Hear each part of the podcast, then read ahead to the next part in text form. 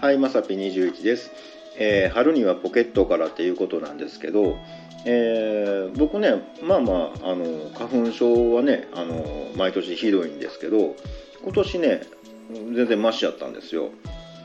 であの、まあ、花粉症じゃない方はねあんまりないと思うんですけど花粉症の方ねあの春先、まあ、春ですよねになったら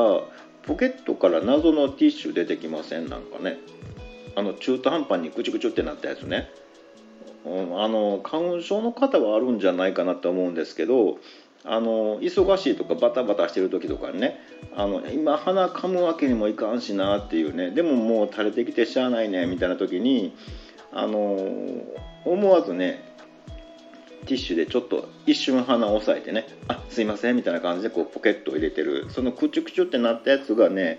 あっちゃこっちゃから出てくるんですよね。春ってねなんかね「えななんやろこれ」みたいなね「このティッシュ何?」みたいな。ね。でもこうあもう乾いてるからね広げたらもう一回使えるんですけどね。あのー